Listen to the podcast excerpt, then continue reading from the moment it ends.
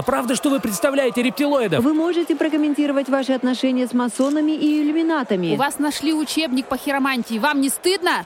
Без комментариев. Подробности узнаете в моем интервью. Неправильные гости в подкасте «Неправильные эксперты». Слушайте и погружайтесь в мир насилия, тотального контроля и пропаганды вместе с неправильными гостями неправильных экспертов.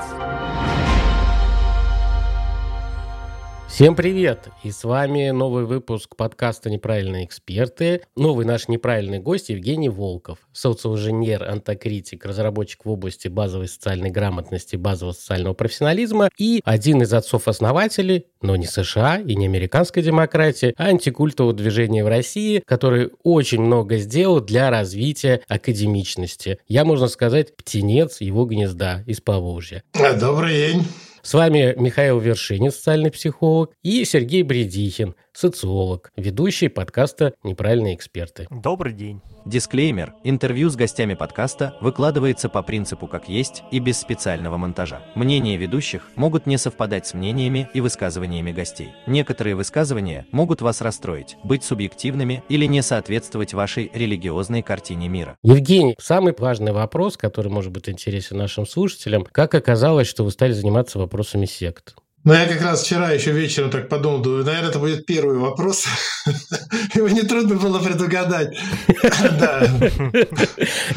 Послал мысль, мысль. Я уже заготовил ответ. Во-первых, я вырос в семье педагогов. Но один педагог это был совсем педагог. Ну, это моя мама, она учительница русского языка и литературы, ну и с такими задатками еще воспитателя, проповедника, ну, неважно. А отец у меня был политработником, ну, тоже чистый педагог, то есть вот э, офицером, и тоже с хорошими задатками хорошего педагога. Он меня выучил английскому языку дома. То есть он меня учил английскому языку. Какой-то непростой политрук, мне кажется, сознанием английского языка. Вообще представьте себе выпускника института КГБ, ну это тогда называлось 50-е годы, ну там пограничников выпускали и там всяких прочих, там во внутренних войсках, и который самостоятельно изучает английский язык, потом его всю жизнь поддерживает в условиях, когда вообще никаких возможностей не было. И он обучил английскому языку и сестру, и меня, но они там на пять лет старше. Семья педагогов, огромная библиотека. Обсуждались дома какие-то там проблемы, да, то есть отношения людей, взаимодействие людей. Ну, меня просто заинтересовало, как люди делают людей, да, то есть только не в биологическом смысле. Но это тоже, конечно, интересовало, это само собой. Но именно как делают хороших, правильных людей, а причем, ну, еще, да, понятно, коммунистическая идеология, там, все прочее, светлое будущее, Стругацкие, Макаренко, ну, пошли пошло-поехало. Ну, в общем, так вот я потихоньку как-то заразился, и меня это интересовало. И, соответственно, я закончил исторический факультет, но история это тоже, собственно, история жизни людей. И меня там тоже это интересовало, я бы сказал, больше социальная психология. И всякие, как бы, тоже такие вещи, связанные там с воздействием идеологии. И, и когда я закончил университет и стал работать на кафедре научного коммунизма, что такое научный коммунизм? Это смесь социологии и социальной психологии, ну, фактически. И религии, как некоторые считают. Ну и рели... ну это это понятно. Ленин жив. Да.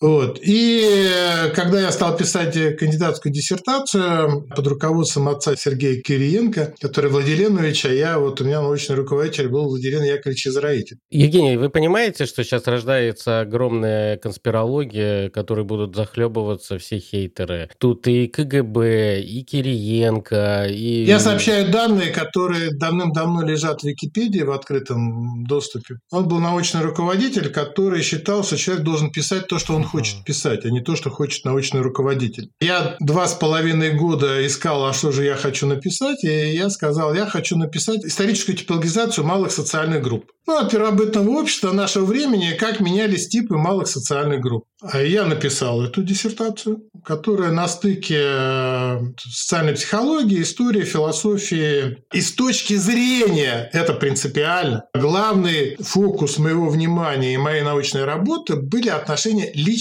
и группы. То есть, как бы Хорошие группы, плохие группы. Соответственно, затем как бы секты, как плохие группы, условно, да, они появились в, поле моего внимания и стали предметом моей работы. Ну, совершенно не случайно, потому что по, фактически я к этому шел все предыдущее время, но шел на таком теоретическом уровне. Я защитился в 90-й год, в 92 году. Я начал искать практическое приложение, ну, как бы, чтобы не академически просто заниматься, там, лекции читать. И в конце 92 года я стал сначала работать на телефоне доверия, службу экстренной психологической помощи молодежной. Но до этого я уже начал работать на корпоративном обучении, начал вести первые тренинги и курсы по конфликтологии. А в 93 году я ушел из вуза. У меня были другие интересы. У меня вообще академическая карьера, там, зав кафедры и все остальное, меня это вообще не интересовало абсолютно от слова никак. Угу. Меня интересовали люди, живая работа с людьми. Вот в 93 году, в начале я ушел из вуза прям в середине года в областной психологический центр, научным руководителем, заместителем директора при департаменте образования в Нижегородской области. И начал осваивать э,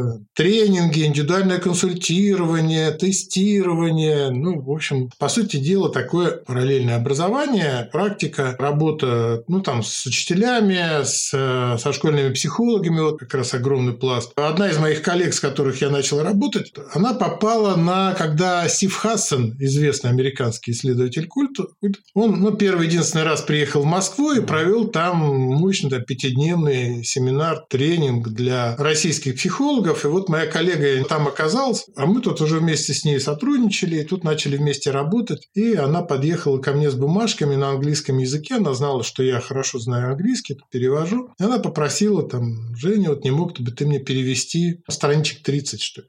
Я это перевел. То есть я уже в 93-м году это, на компьютере сидел, уже потом был сканеры, принтеры. Э, даже в 93-м, 94 году у меня уже была электронная почта, ну, через одну фирму. Я уже начал, так сказать, внедряться в интернет. Дорогие слушатели, я вот фанат э, разных ментальных карт, и все это благодаря Евгению, потому что я попал на его семинар в Подмосковье в 2000-х годах, где он меня познакомил с ментальными картами, и с тех пор я только ими пользуюсь для анализа и работы со сложными источниками информации. И это оказалось его конспект книги, а вот это первый Combating Mind Control, это вот борьба с контролем сознания, и меня это тоже все сильно заинтересовало. Я, значит, э, работаю еще в Российской ассоциации телефонной экстренной психологической помощи РАТЭП. И на одной из международных конференций я знакомлюсь с Карен Истер. Это она руководительница э, телефона доверия в Соединенных Штатах.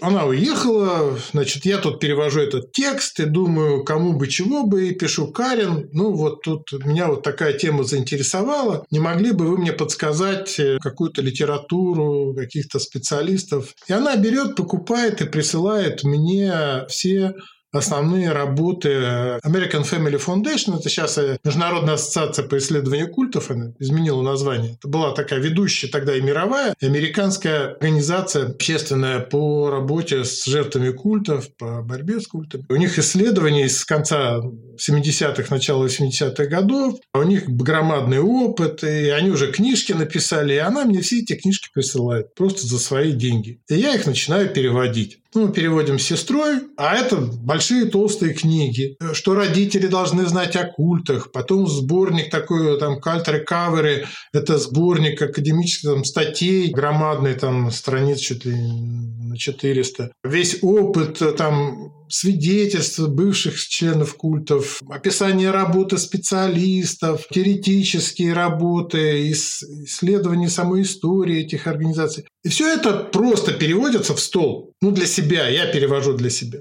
И в 1994 году начинали это с моей как раз коллегой, Вера Целикова ее зовут, она потом даже несколько статей на эту тему написала.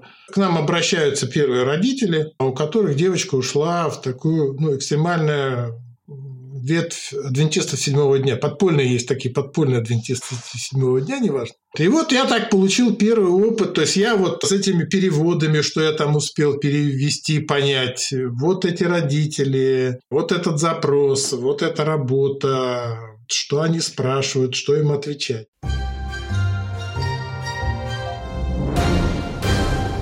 А как ты попал в США на практику и обучение? Я оказался в издательстве «Питер» своими переводами. Но перед этим на свои собственные деньги в 95 году я издал перевод одной из книжек. Это книга Карел Джамабалва «Консультирование о выходе». Как бы семейная такая интервенция. И поскольку она мне казалась ну, наиболее актуальной по методике, потом просто ездил ее распространял на своих там тренингах, семинарах. Да, в 95 году я написал первую, ну как бы такую сводку, которую назвал такая экспертная справка, которая... Да, я познакомился с родительскими организациями, которые тогда уже начали возникать. Они вот у меня запросили такую сводку. Я такую сводку сделал. Эта сводка оказалась в Государственной Думе, на, на столах всех депутатов. Это был 95 год, и я как бы сразу взлетел в российские эксперты, и, соответственно, тут все началось. Так, через просто работу, знакомство с людьми. Да, где-то там в это время, 95 год, я познакомился с Дворкиным. Мы совместно как-то начали работать. Как раз ему привез вот эту книжку с родительскими организациями, которые, ну, в какой-то смысле меня стали раскручивать уже. Меня рекомендовать, на меня ссылаться. В 97 году раздается звонок из Комитета по делам молодежи, это на уровне министерства из Москвы. Меня так спрашивают, ну, мы-то знаем, что вы вот нам тут сказали, что вы занимаетесь этой проблемой. Вы не могли бы подсказать, кто в Москве этим занимается? Я говорю, знаете, а в Москве никто этим не занимается. А нам нужен специалист из Москвы провести всероссийский семинар, значит. Я говорю, ну, в Москве нет никого. Они говорят, ну, ну, вы чего ты такое говорите? Ладно. Через три дня мне звонят и говорят, да, говорит, в Москве никого нет. Ну, вы приедете? Я говорю, ну, какие дела? Я в 97 году провел первый всероссийский семинар, там действительно со всей России специалисты съезжались, молодежные отделы мы региональные, где я им такой ну, пятидневный проводил такой тренинг-семинар, как москвич. Ну, все мы чуть-чуть москвичи. Э, да, потому что они не могли подать наверх документы, что у них э, проводят э, семинар не москвич. И второй раз я такой семинар проводил в 99 году. Три года подряд, 97, 98, 99, эти все три года я подавал заявки на грант Айрекса по этой теме чтобы поехать в Соединенные Штаты и там с идущими специалистами познакомиться. Два года я проходил финал, но оставался в запасных, а в 99 году я получил грант, Весной 2000 года я на 4 месяца поехал в Соединенные Штаты, и у меня там была четырехмесячная стажировка фантастическая. Я очень хорошо к ней подготовился и попал к Энтони Протканису, но это просто, конечно, удача всей моей жизни. Ну, одному из мировых специалистов по социальной психологии Санта-Крус, университет Калифорнии, под Сан-Франциско. Но самое главное, что оказалось, ну, во-первых, он меня принял изумительно. Ну, это автор вот эпохи пропаганды на кафедре с э, Эллиотом Аронсоном, с которым я, кстати, общался и который мне книжки по своей подписывал, у которого была огромная комната в университете, которая была забита уникальными всеми журналами по культам и материалами по культам. Там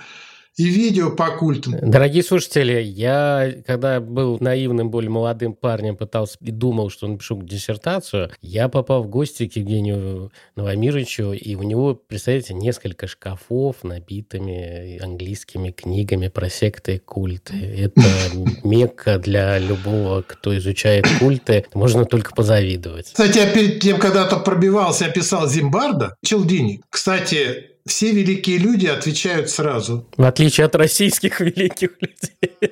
Челдини, ну, он был, должен был благодарен, потому что «Психология влияния» же я перевел и тогда издал это. Кстати, «Психология влияния» стала, по-моему, один из самых крутых бестселлеров. И Издательство Питер вообще должно мне там Она до сих пор переиздается и попадает в бестселлеры. Да, да, да, да. Так же, как эпоха пропаганды и так далее. Он сказал, я, говорит, просто сам не могу вас принять, потому что сам там где куда-то уезжаю. Зимбарда мне сказал, что он рад бы меня принять, но а он тоже немножко другой проект у него в этом году, который я планировал приехать. И тюремные камеры у него Да.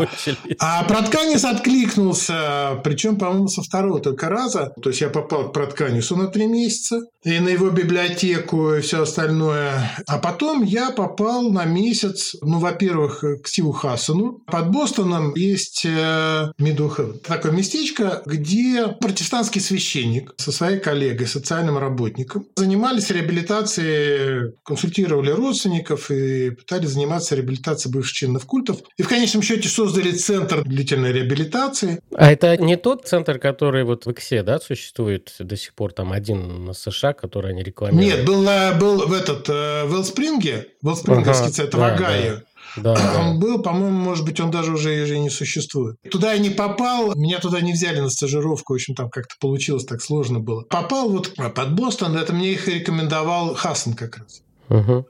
Я месяц э, наблюдал, как они общаются, как они работают. Э, и Боб меня там все время спрашивал, как тебе, ты вроде атеист, как тебе работать со священниками? Я говорю, мне нормально, а тебе как? Он говорит, и мне нормально.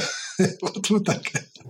У нас сегодня запись, где три атеиста. Месяц общались, и это, конечно, то есть было такое погружение. Они меня даже возили на встречу с бывшими членами вот этой «Дети Бога». Берга, да?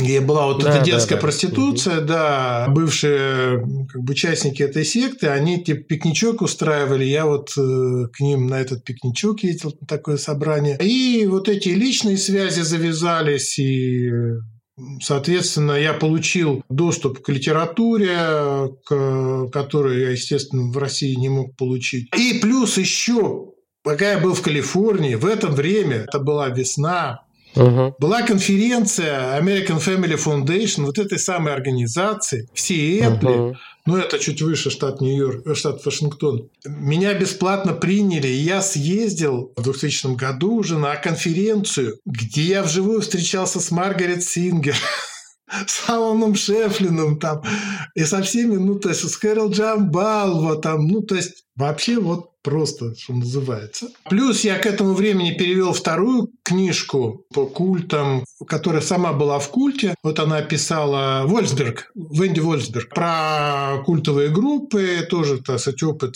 Она была трижды депрограммированной. А ты вот книги, когда переводил, ты пытался с помощью этого повлиять на академическое сообщество, чтобы оно поумнело и проявило научный интерес к культам? Или это больше для помощи простым людям, чтобы у них хоть что-то на руках было? Нет, меня интересовал практический результат. 96 -го года я вот эту сетевая активность такая большая. И, э, собственно, моя главная цель была предоставить всем желающим. То есть вот эти материалы, эти данные, эти концепции, эти книги, ну, вот эти идеи, эти контакты. Да не только сайт, у тебя там был и форум. Я же как вообще тоже пришел к теме культов? Благодаря твоему форуму. Если смотреть на 90-е, то есть они вот бурные, огненные, как ты их можешь охарактеризовать с точки зрения появления культов в России? С моей точки зрения происходило два процесса. Конечно, процесс вот этого импортирования, инфильтрации, ну в этом смысле там какая фильтрация? Там были свободные границы, и приглашали, и та же история с саентологами, которых, так сказать, сначала принимали на ура, да, а потом, так сказать, начались проблемы. Уж не говоря там о более таких, ну... Промывки мозгов приличных, скажем так, на первый взгляд, организациях и не только. Uh-huh. Потом же просто всплыли те группы организаций, которые были задавлены в советское время. Причем, в общем-то, ну, абсолютно нормальные, ну, те же, так скажем, баптисты или еще там кто-то которые, ну, с точки зрения, в общем-то, в общем-то, ничем не отличаются от любой обычной конфессии, и в этом плане не представляли из себя никакого такого ужаса, и тем более не ужаса, ужаса, а так, ну, обычные, нормальные, верующие. И довольно быстро пошел рост э, таких самодельных. На самом деле, фактически стали возникать в конце 80-х. То есть вот когда вот эта гласность, перестройка, разрядка в плане вообще как бы свободы деятельности. Та же, например, Родостея, вот эта Дуся Марченко, она же где-то с конца 80-х. Цареградская, там еще, так сказать, ряд. Ну, или они сразу стартовали, то там даже непонятно, где трудно отследить российская земля талантами не скудна, в том числе и на гуру, которые быстро этим воспользовались. Поэтому сказать, что это было вот такое вторжение с Запада там, или, от, или с Востока, если говорить про какие-то вот такие там йоги, всякие прочие. Тем более, что йога, например, в разных вариантах, и та, та же эзотерика, она ну, подпольно процветала в Советском Союзе дай боже, или не дай боже, я уже не знаю, как тут лучше сказать. Было под крышкой, крышку сняли, ну, то есть пузыри пошли, потому что под давлением было. Но это все было тут. Плюс там досыпали чуть-чуть, так сказать. Когда, хотя мы говорим про советскую идеологию, она уже уже фактически в пустоту превратилась. И она не играла никакой роли в бытовой жизни. Какую нишу заполняют культы секты? Они бытовую нишу заполняют. Когда человеку нужно решить для себя, определиться смысл жизни, как жить, как любить, там, как не жить, как не любить, как богатеть, как стать счастливым. Лично мне как стать богатым, как стать бессмертным, как стать элитой. У станистов попроще, как чтобы с потенцией. Ну, не, а это... Там уже всякие частные вопросы, они решаются, соответственно, попутно. Я всегда говорю и подчеркиваю, это я говорю с первых дней, когда этой проблемой занялся. Не секты делают сектантов, сектанты делают секты. И, и не гуру подло, значит, влезают в мозги людям. Люди мозги отдают, они готовы. Они не знают, кому кому, как только появляется кто может изобразить, что вот ему надо, то люди уже готовы отдавать. Ну вот если сейчас как раз ты очень правильные вещи говоришь, посмотреть на запрещенный в нашей стране Инстаграм, и же с ними вот эти инфо-цыгане, это как раз э, вот эти цифровые ну платформы стали посредниками, и люди отдают свои мозги не только в секты, но там Блиновской и же с ними. А если посмотреть на 2000-е, вот у нас там четверть века условно прошла, как э, отличается это от 90-х, вот по-твоему, по отношению с культами? Мне кажется, что вообще ушло это из приоритетов национальной какой-то политики, и они развиваются сами по себе. Да, сейчас международная политика часть культов придушила, но в целом у них вольница. Вообще не до них. Тут сейчас выясняется, что проблем других столько, что на это, извините, так сказать, бурление говна ну, ну, там мелких, да, так. Тут, э, понимаете ли, авгиевы конюшни, а тут какие-то какашки собачьи валяются. Я к началу 2000-х колоссальный опыт, ну, то есть это сотни, ну, там, тысячи людей, Здесь почти ежедневная работа, причем работа в том числе там и международная, да, и вот этот опыт. Я в Европу ездил дважды как раз по этой проблематике, только по связям с Германией, в Штаты. То есть я не сидел в скорлупе. Ну, так получилось и так сошлось. Были мои коллеги, которые тоже этим работали. Вот там Ростислав Прокопишин из Института психологии Академии наук, который работал с Аум Синрикё и который супер специалист был. И Лена из Палатова, этот психиатр из Нижнего Новгорода, психотерапевт, с которой я работал. Я работал не один, я работал с психотерапевтами, с психиатрами, с той же, кстати, Людмилой Николаевной Собчик. Я даже пересекался, встречал там с членкорами Академии наук, психологами, которые хотели мною писать докторские диссертации. Я сказал, нет, мне это не интересно. Самое главное, что я к началу 2000-х годов э, пришел к твердому выводу, что секты – это вообще прыщ на большой проблеме. Ну и плюс это неотъемлемая часть общества. Что это явление, которое связано с атрибутивным, то есть с фундаментальным свойством человеческой психики вообще. То есть это люди такие. Люди, они такие все, сто процентов. То, что одни оказываются в таких вот экзотических группах, это не означает, что те, кто там не оказывается, они как бы намного там умнее, здоровее, там, разумнее и так далее, чем те, которые там оказываются. И что решать надо проблему не сект, надо решать другую проблему. И я ее для себя четко сформулировал еще с конца 90-х годов. И вот вы меня представляли как разработчик по базовой социальной грамотности, базовому социальному профессионализму. Я в 98 году, 1998 году, написал свою первую программу тренингов, которую назвал «Жизнь как профессия». То есть речь идет о каких-то знаниях, умениях, которым нужно обучать с детского сада, начальной школы, во всем образовании и выше, которому не обучают, но речь идет о жизненно важных знаниях и вещах людей о самих себе, как социальных человеческих существах, о языке, о речи, о восприятии, о мышлении. Там. И многие не знают из наших слушателей, но Евгений большой почитатель Поппера.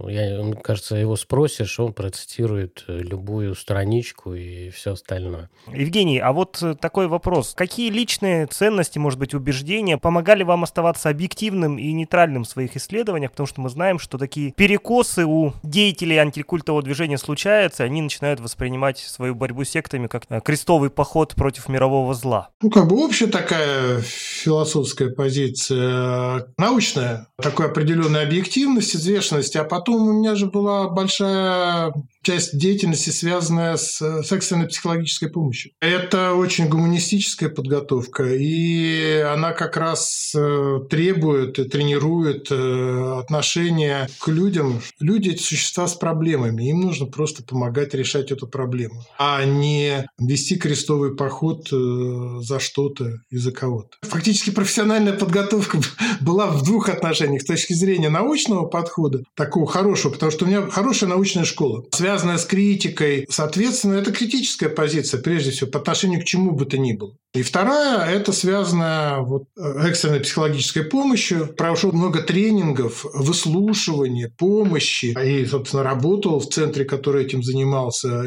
возглавлял телефон такой. И вот это, да, все вместе. И это здорово. Мы тоже, да, Михаил, с вами поддерживаем научный подход и не впадаем Стараем, в стараемся. стараемся.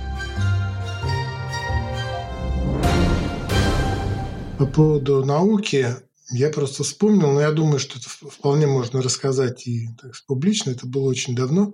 Ну, вот так сказать, критичность, да, и в то же время как такая научная принципиальность, когда ты прежде всего ставишь какие-то такие, ну вот именно определенные стандарты и принципы, и они принципы как такие, ну и личностные, и ну, может, в какой-то смысле и корпоративные. И это как раз связано с темой культов. Это когда я был на стажировке и в 2000 году, и ровно в это время вышла вторая книга Стивена Хассена про его вот этот стратегический семейный подход, она такая толстая, обновленная. И он ее прислал, прислал мне и, и Протканису, которую он, естественно, очень сильно уважал и, по крайней мере, заочно знал, и попросил написать отзыв. Попросил, чтобы я Протканиса попросил попросил, ну, это вот на обложку книги, так сказать. Угу. На обложку, значит, вот там про тканец говорит, там про эту книжку. Я к нему подошел, он как раз эту книжку сразу там прочитал, все. Тем больше ему лично было прислан там с подписью Хасана. И как-то так, ну, спрашиваю там через некоторое время,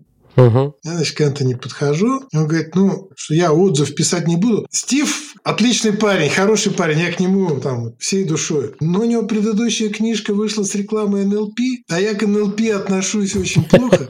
Ну, научно отношусь, очень критично, да. Я хотел нашим слушателям напомнить, что мы с Евгением писали статью про НЛП «Не лепи Горбатова», которая очень не понравилась российскому сообществу НЛПистов для психологического журнала. Ну, я так, понятно, я не мог это передать Хассену, при том, что в этой второй книге Хассен, ну, говорит, уже прогресс есть, он там НЛП уже критиковал. Но в сносочке знаешь, так скромненько там, без манифеста, я там отрекаюсь и так далее, проклинаю. И так. Если говорить еще там про секты, еще про что-то. Санта-Крус – это родина НЛП. В буквальном смысле там это Бендерс, Гриндер, они там, собственно, жили.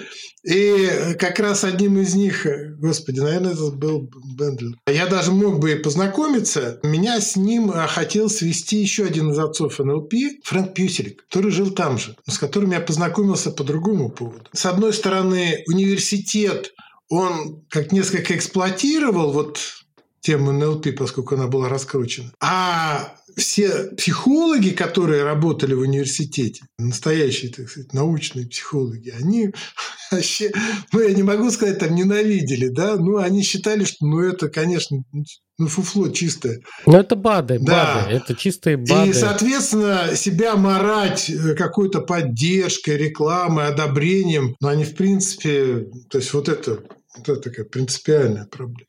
Вот то, что касается борьбы, некоторое продолжение вопроса про борьбы с сектами, да, тогда важно понимать, с чем и за что мы боремся. За людей, но не с людьми. Мы боремся ну, с отдельными личностями, там, гуру, там. Идеологиями. С идеологиями, с организацией, с деятельностью, с организацией деятельности, например, преступной, да, там, развратной. Неуплата налогов. С обманом, с разорением, с преследованием, с угрозами. Вот с этим совсем. Конкретный список. И, кстати, та же позиция и американских, и европейских специалистов.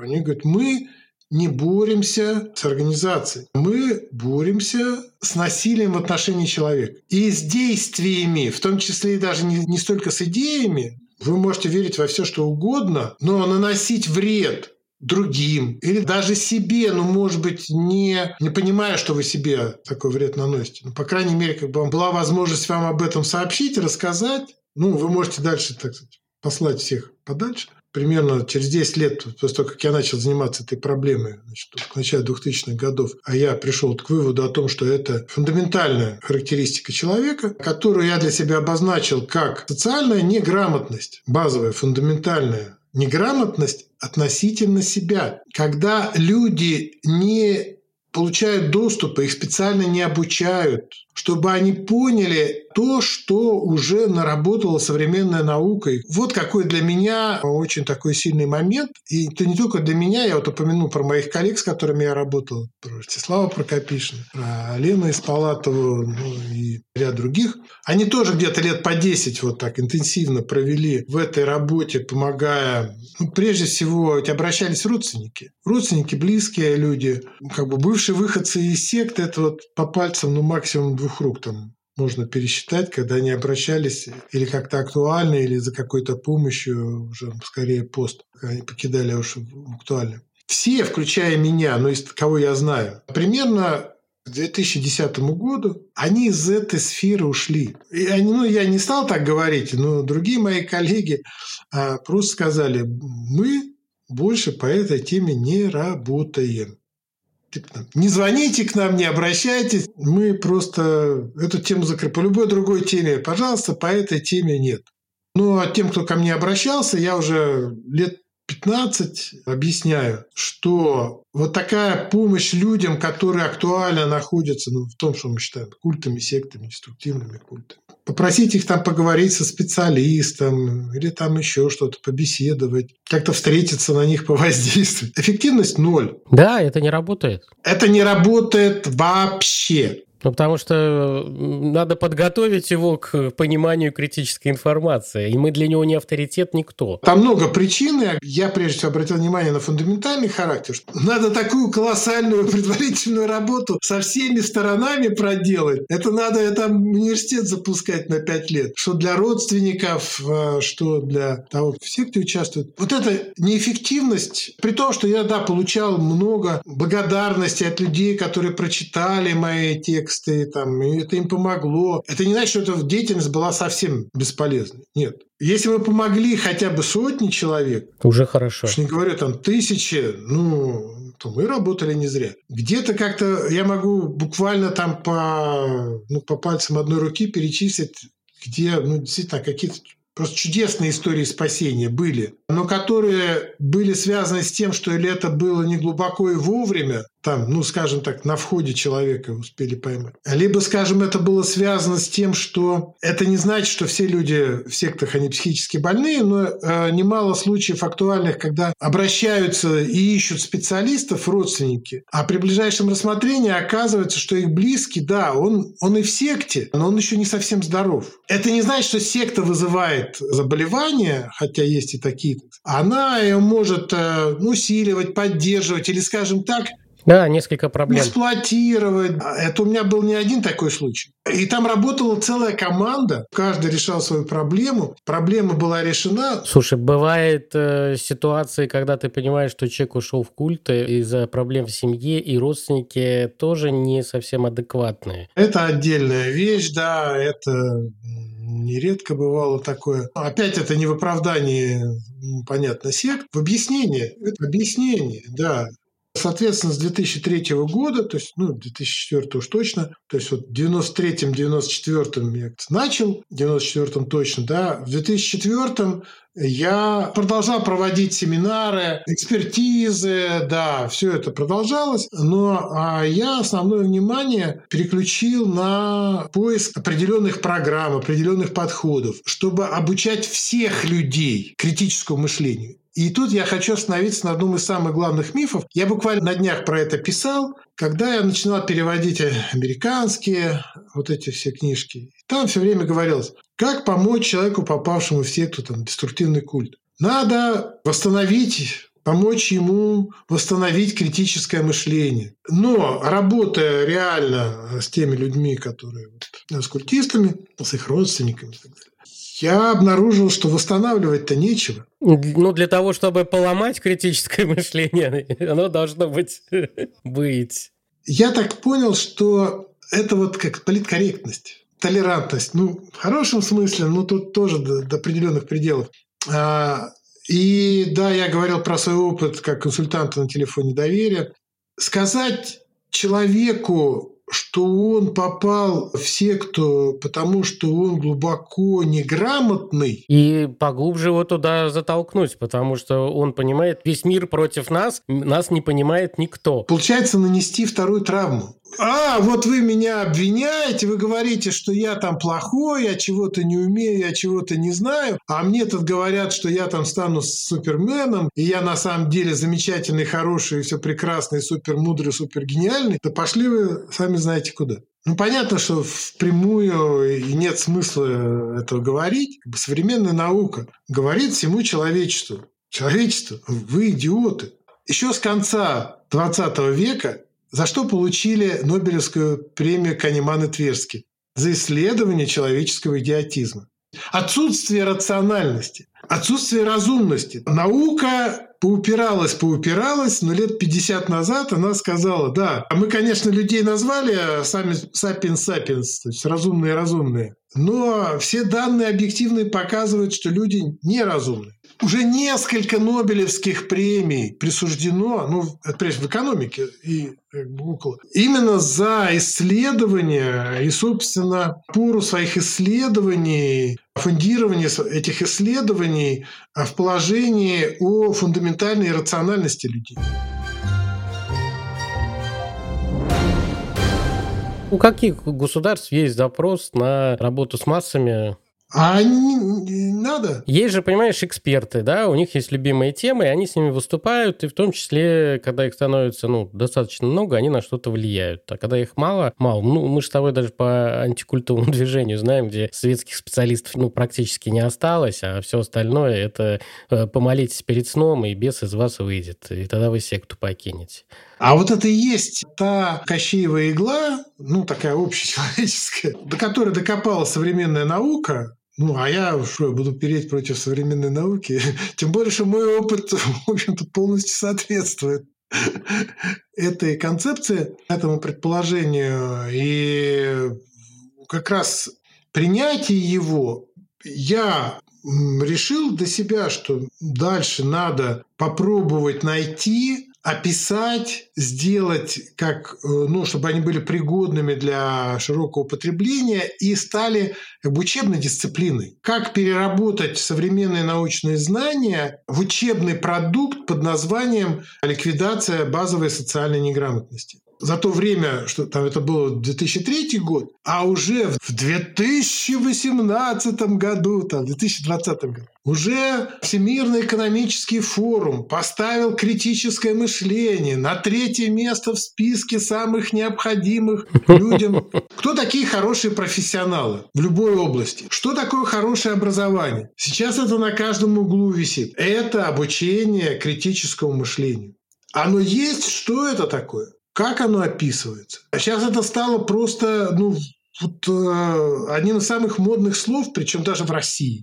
Ты не планируешь какую-то книгу по критическому мышлению от себя написать? Я пишу книгу, большую, я уже теоретическую часть написал. У меня все выложено в сети, поэтому все это можно читать. Это называется «Гайд по антокритике». И я сейчас делаю практическую часть. И есть добровольцы-экспериментаторы, которые на себе это опробуют. И также есть другие специалисты, которые чем-то похожим занимаются. И они приходят ровно к тому же. Когда разные люди с разных концов приходят к одному и тому же, то, наверное, это искомое. Возможно, это слон, да, которого да, слепцы трогают. Да, да, да, да.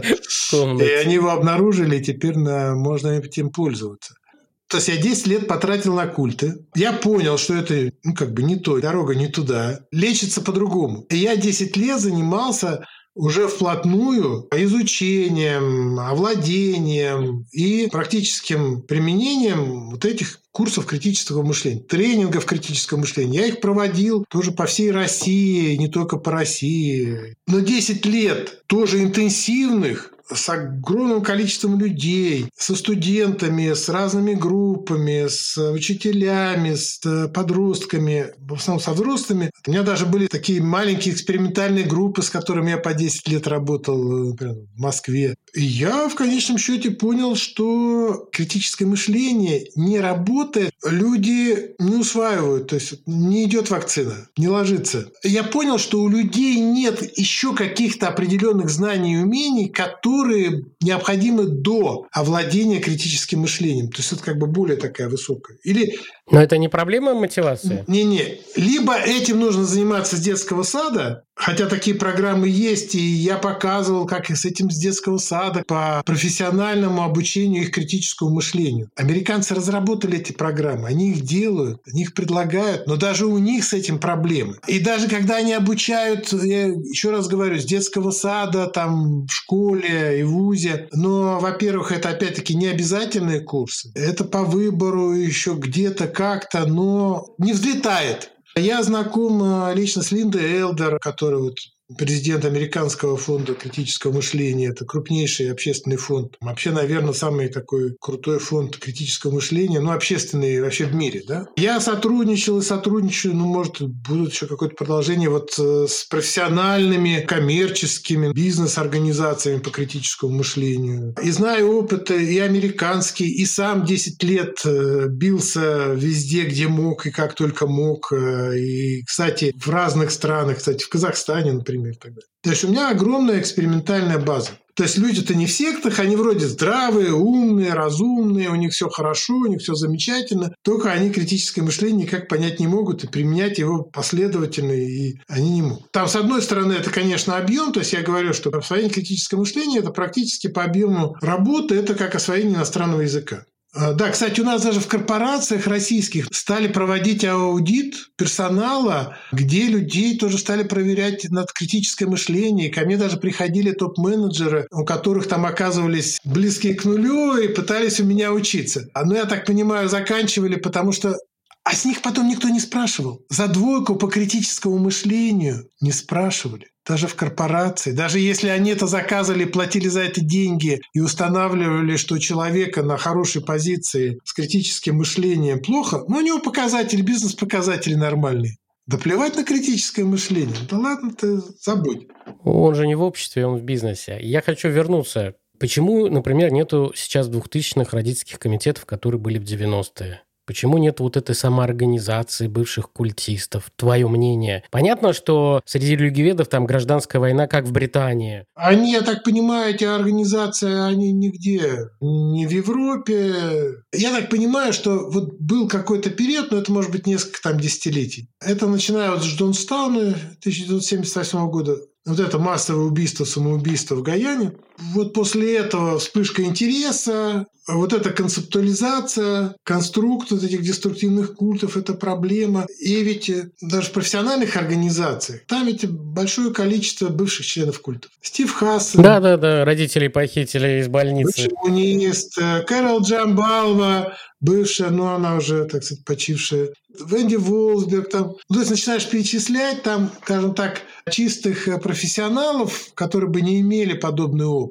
Ну, может быть, там пара-тройка, так сказать. А у нас почему не так? И все. Почему? Нету трагедии? А давай я не буду отвечать, почему. Хорошо. Нет, но в целом, э, если как общее, так культурное, так у нас уровень самоорганизации, извините, вообще ноль не умеем общаться и организовываться. Согласен, есть такое. У нас нет, пойми. Я как раз вот, когда я 4 месяца прожил, ну, реально прямо вот называется в Америке. Я был один, я жил среди как-то простых американцев. А месяц я вообще, что называется, прямо вот там в глубинке там бостонской, массачусетской, на клюквенных прудах. И заодно с жизнью американских общин. Или с той же деятельностью Карен Эстера, которая мне подарила в свое время эти книги. И так получилось, я в конце своей стажировки командировки на неделю просто, ну, заехал к ней в гости. Потсдам, это недалеко от канадской границы, там, штат Нью-Йорк. У нее центр э, социально-психологической помощи. То есть там и очный прием, и телефон доверия. Я с ней ездил на заседание какого-то совета там по социальной работе вот этого графства. Вот представляешь, городок маленький, где, ну, предположим, 20 тысяч жителей. Вот как ты думаешь, сколько там общественных организаций? Не государственных, не муниципальных, а таких. Да таких там практически Мгм. нет. Слушай, ну 10 максимум. 500. 500, да? 500. 500 реально работающих. Какие книги у тебя самые любимые, что ты можешь порекомендовать по вот культам, по критическому мышлению, что есть на русском языке, только, пожалуйста. Не, ну, это обсуждали, конечно, маски авторитарности. Это, Must have. да, must have. Технология промывки мозгов Лифтона, моего перевода, моей редакции. И Лифтон, можно сказать, получил письмо от Лифтона. Но он написал предисловие к этому переводу еще моему. Причем с э, технологией промывки мозгов, я так понимаю, в бумажном варианте нет, потому что, как ни странно, она тиражи она не пошла. Удивительно. Хотя, даже когда ее делали в издательстве, там все издательство читало ее, что называется, в верстке, как вообще супер э, детективный роман, потому что э, там реальные истории реальных людей, которые в застенках Ты про китайские трудовые лагеря, там вообще просто замечательно. Там, ну там все, там... нет, там- Фальшивая там- память. Это академическое исследование, но написано как э, вообще прекрасный роман. Вообще фантастика, потому что там такие живые люди, такие истории, это все реальные, и раскопанные до детства. То есть, ну, товарищи читатели, я вас не понимаю вообще. А по критическому мышлению? Вот. Вот э, если не про секты. А Халперн, который я чуть не был не заполучил в Россию, но не получилось, но я имею в виду и саму ее, чтобы она приехала что-то почитала. Вот если я с ней переписывался. Там с ней некоторая проблема, что она все-таки написана для студентов американских университетов, выпускников американских школ. И сильно не стыкуется с нашим российским Не международное издание, да. Да, то есть она ну просто не влезает, то есть там надо какой-то букварь до книги Халперн, ну какой-то предварительный, так сказать, вводный курс всяческий, образовательный и прочее, а потом уже читать. Хотя на самом деле, ну там еще такие простые, замечательные вещи. Ну, то Скотт Плаус, а, его замечательная книга, э, ну, по фамилии автора Мгм. можно найти, там тоже она была небольшим тиражом и не переиздавалась, и она как раз успела выйти еще в конце 90-х годов, но потом что-то его переводили уже потом, может быть. Вообще-то я большие статьи того же Фасиоуна перевел. Вот я перевел из Ричарда Поля несколько глав. Они есть у меня на сайте, то есть как бы их больше нет. Это словарь критического мышления. Почему нельзя жить без критического мышления? Там условно говоря. Миллионы, миллиарды живут. Да, и та же самая Дельфи проект, краткий отчет по экспертному консенсусу, что такое критическое мышление. Ну, там все по пунктам написано, очень выверенный текст, который создавали несколько десятков профессионалов и сводил как раз вот Питер Фасион,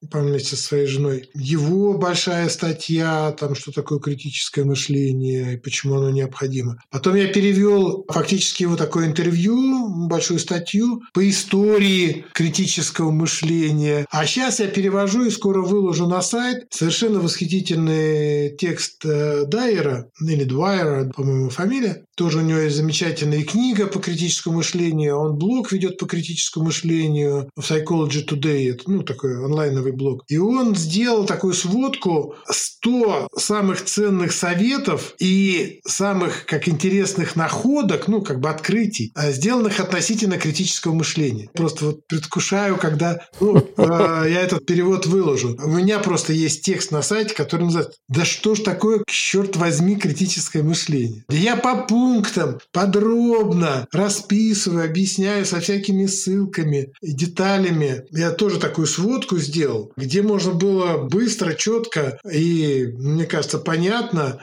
выяснить, что такое критическое мышление как определенный предмет, определенный комплекс знаний и умений, в отличие от той белиберды, про которую сейчас продолжают говорить на каждом шагу. Читайте мой сайт.